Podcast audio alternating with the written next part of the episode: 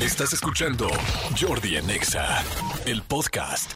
Señores, fíjense que el día de ayer estrenamos en Jordi en Exa, eh, perdón, Jordi en Exa, estrené ayer en mi canal de YouTube la eh, entrevista con Richie O'Farrill. Richie, bueno, que usted lo conocen, estando pero, comediante, este, pues que ha hecho muchas, muchas cosas y que también al mismo tiempo pues tuvo este brote psicótico fuertísimo, lamentablemente, entre adicciones y el brote eh, psicótico que le dio, pues bueno, hizo unos lives fuertísimos, después estuvo adentro de unas clínicas de rehabilitación, este pues eh, de, este tipo. Posteriormente parecía que estaba perdido y extraviado, luego volvió a ser llamadas. Verdaderamente fue un pues una crisis muy seria y tuve la oportunidad de platicar con él ahora que acaba de salir del centro de rehabilitación. Está muy buena la entrevista y les voy a poner un pedacito para que la escuchen, por favor. Es Richo Farrell hablando por primera vez de toda esta situación de una manera pues como hablando de esto en específico, ¿no? Escúchenla, por favor. Me acuerdo, fíjate que eh, cuando, pues bueno, cuando pasó todo este asunto de la boda de Nieto y de los lives y todo este rollo, este, en algún momento después dijiste en un video tuyo, en un live, no, pues yo ya estoy listo para la entrevista de Jordi. y, este, y, todo el mundo me empezó a escribir, güey, güey, güey, este, Richo Farrell quiere entrevista, aprovechemos. Y sabes qué? que nosotros dijimos, no, o sea, hasta que Richie esté tranquilo y esté ah, bien. Además, después de eso me internaron. Sí, yo sí, sí. ibas a ir a no, pero vamos a todos lados. ¿eh? Ibas a visitar a la casa de la risa. hemos, hemos, viajado, hemos viajado mucho. Fíjate, hubiera sido interesante hacerla. No, no nos hubieran dejado jamás. No los, no los hubieran dejado. No, no nos hubieran dejado salir. O sea. A ver, Jordi, platícanos, platícanos un poco ver, de tus. Siéntate, por favor, para, poder platicar. Pero me da mucho gusto, me da mucho gusto hoy poder platicar un poco más a la distancia, un poco más, este, pues sí, tú más tranquilo. Eh, sí, yo pensaba, la verdad, sinceramente dije, no hay manera, o sea, no, no quiero no. platicar con Richie hasta que él esté bien, decía, porque si no sería una gandallez. Decía puras pendejadas, Jordi, nada tenía sentido. Este. Y, pero ahora ya estoy bien y entonces es un placer estar aquí. Igualmente, igual me da mucho, mucho gusto. Además, ¿sabes qué? Que también creo que es muy importante poder platicar, pero platicar de muchas cosas, porque Richo Farrell es muchas cosas, no, no solo ese evento, ¿no? De repente un evento puede ser tan llamativo y tan masivo y tan mediático como fue este, pero eso no tampoco es que defina a una persona, ¿no? Porque hay un antes mucho, y hay un después. Y yo le decía ahorita a Richie, fíjense, les quiero platicar, que yo algo que busco en esta entrevista es que de repente la gente eh, por fuera vemos una foto solamente de una persona, un momento, y no sabemos qué pasó antes y qué pasó después, ¿no? O sea, cómo es la vida de cada quien, qué ha pasado, qué ha vivido. Entonces, este, y luego, de repente nada más definimos a una persona por una fotografía, cuando una película es una serie de fotografías, desde el principio hasta los créditos. Y, y hoy quiero conocer un poco de tu película. Muchísimas Toda gracias. No nada, más, no nada más de la foto, que obviamente quiero saber, pero quiero saber un poco de todo. ¿Estamos de acuerdo? Aquí yo vengo a encuerarme con Jordi. Perdón. Van a ver. Oye, pero bueno, eres, eh, naciste aquí en la Ciudad de México, ¿no? Sí. En el 90. En el 90, en el sur de la Ciudad de México, Sí, casi en la salida con la de Pedregal y tal. O sea, si eres niño fresa tan desde chiquitito. No, no, no, nos, nos tocó difícil, Jordi. Lo platico en Ciudadano Mexicano, que justo ahora en, en, en diciembre yo creo que vamos a estar saliendo con, con la versión animada por Trino. Pero em, vivimos, vivimos la clase baja durante varios años.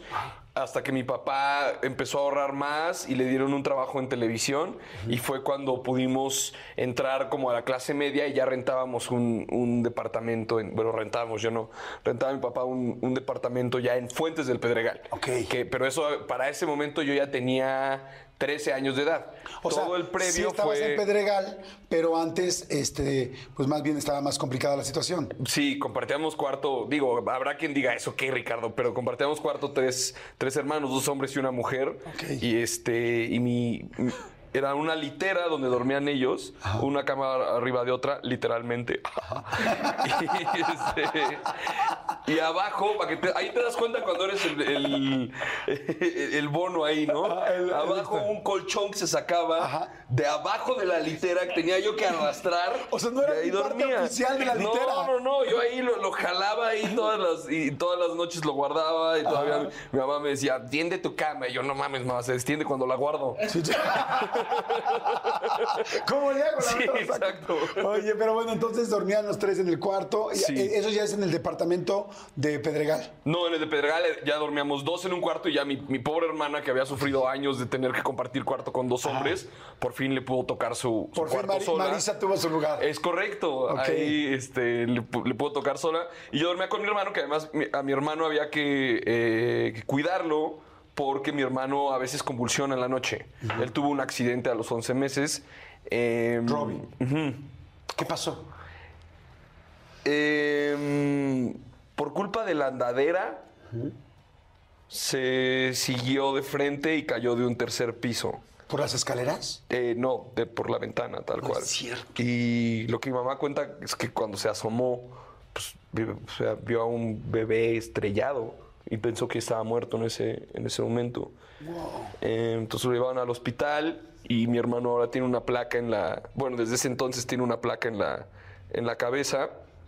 Y пусть quedó. Lo que, nos han, lo que nos han dicho los doctores es que tiene la mentalidad de un niño de 7 años, pero tiene las mañas de un cabrón de 40. Eso sí, o sea, que no, que no se dejen engañar. Es que, ay, qué tierno y todo. Sí, pero también es un Sí, no, cabrón. claro. Sí, sí, sí, lo, lo hemos visto en buffets, sostener el plato así, y entonces llega gente y, y le sirve todo en el buffet a su plato, y llega, se sienta y como, ay, perdón, es que lo, lo tuve que ayudar, y toda la familia así, que, este hijo de, de que sí te puede servir en un buffet, a nosotros nos consta, ¿no? Claro. Eh, pero eso es, eso es lo que pasó. Oye, y dime una cosa, ¿tú te diste cuenta en algún momento que tu hermano tenía esta condición de chico o, nunca, o no te diste cuenta? De chico no me di cuenta nunca. ¿Él es más grande o más chico que tú? Más grande. Él es, son siete años más grande que yo, luego, y mi hermana seis años más grande que yo. Y yo no, no me di cuenta como hasta que tenía, hasta que estaba yo ya bastante crecido, eh, porque veía que se convulsionaba, porque veía que el trato era distinto, porque veía, lamentablemente, de repente experimenta discriminación. Entonces veía yo estas cosas hasta que pues, un día pregunté y me explicaron, ¿no? Pero, pero sí fue muy bonito en la, en la infancia no, no sentir ese. eh, ¿Cómo explicarlo? No, no sentir eso, o sea, no. Sí. Sí, como que no sentir como que estamos viviendo una situación muy diferente, muy complicada. Sí, no había diferencia, exacto. No había ninguna diferencia. Y me enseñó las tablas.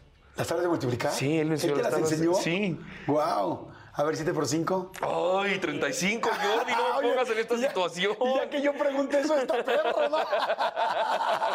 Oye, la pregunta de todo mundo es, ¿y Jordi se sabía la respuesta o no? Oye, ¿qué tenían en el... ¿Cómo era el cuarto cuando dormían los dos? Normalmente, porque son siete años de diferencia, pero cuando dormían los dos, yo me acuerdo que en los cuartos de chavitos había pósters en las paredes, había juguetes, ¿qué juguetes tenían? ¿Qué pósters tenían? Em, pues era muy cagado porque de mi lado era como allá el de adolescente, los pósters de películas de Tarantino, eh, de los Ramones, de, de Who, de Clash, Pink Floyd, como que tenía todo este lado en el que yo imprimía imágenes y las recortaba como de mis ídolos de, del rock, y él de su lado Más infantil. más infantil y aparte este como que un gran fanatismo a Jesucristo. Entonces ¿Un gran fanatismo a Jesucristo? Sí. Entonces era una campechanés el cuarto ahí parecía Oye, pero está padre, porque de repente de Ramones y de Julio al lado Jesucristo se veía así como de ¡wow! O sea, como que hacía sentido, Sí, sí, ¿no? sí, sí. O sea, pero entonces sí era y rezaba mucho, bueno, reza mucho. Sí, es, es- es- es muy devoto, es muy, muy devoto. Tu papá también se dedica, además de ser comunicólogo, es experto en el asunto religioso, ¿no? Sí, mi papá es un fregón en el, en el, en el eh, ¿cómo se llama? El Evangelio según San Marcos. Ha dado cursos durante años. Mi, papá puede decirte el Evangelio según San Marcos. ¿Real? O sea, ¿hay una especialización de ese evangelio? Sí, él, él es un fregón y puede entrar a cualquier iglesia, cosa que hacía y. No mames, papá.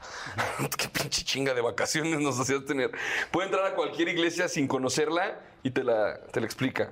¿Ah, sí? Sí. Esto es por esto, esto es por tal. Ajá, ajá. Y en todos lados iban así, Cancún, vamos a la iglesia, ¿no? Ay, unas pinches vacaciones en Puebla que no, No. se le deseo a nadie, Jordi. No, porque en Puebla además hay una... Sí, que se dice la- que es una iglesia más- por. Ajá, se dice que hay una iglesia por día del año. Ah, que, que hay 352 iglesias.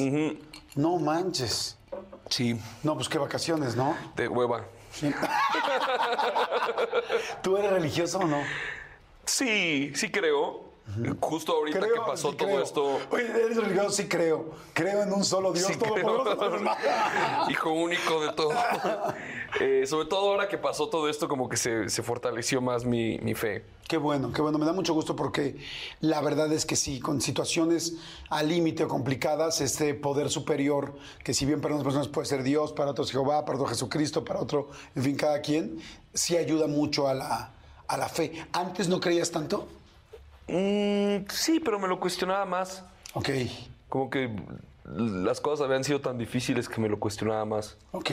¿A qué jugaban de chavitos? ¿Jugabas con tu hermana o no? ¿O estaban demasiado separados? Ah, estábamos demasiado separados. Tenía yo mi amigo imaginario porque no. ¿Sí tenías un amigo Sí, imaginario? mi hermana se burlaba de mi amigo imaginario. Eh, había mucha diferencia, entonces como que yo tuve que crecer muy, muy solo a esa edad, como que imaginando cosas, jugando solo en el jardín. ¿Cómo era tu amigo imaginario? Jugaba fútbol solo, no recuerdo el nombre, pero eh, recuerdo que mi hermana se burlaba mucho de, de mi amigo imaginario, entonces fue como, puta madre, ya ni amigo imaginario puedo Hasta, tener. hasta mi amigo imaginario lo chingan, ¿no? O Sí. sea, Sí, y me molestaban mucho, me molestaban mucho los dos. Bueno, pues ahí está, ahí está la mm, parte de Richo Farril, la entrevista de Richo Farril que subimos ayer a mi canal. No se la pierdan, vayan a escucharla hoy, al ratito que acabe el programa de radio, este, los puede acompañar, pueden conocer la historia, está buenísima, muy interesante. ¿Qué fue lo que realmente le pasó a Richo Farril con este asunto? Y también parte de su vida, no solamente eso. Está muy interesante. Ahorita en mi canal de YouTube, váyanse para allá, le ponen Jordi Rosado y Richie, o pónganle nada más Jordi Rosado y les va a salir mi canal, y ahí la pueden escuchar durante todo el día. No tienen que verla físicamente, la pueden escuchar solamente acompañarse todo el día, y pues les va a hacer más, más leve el día y además está muy interesante. Seguimos, no le cambien esto, es Jordi Next. Escúchanos en vivo de lunes a viernes a las 10 de la mañana en Exa FM 104.9.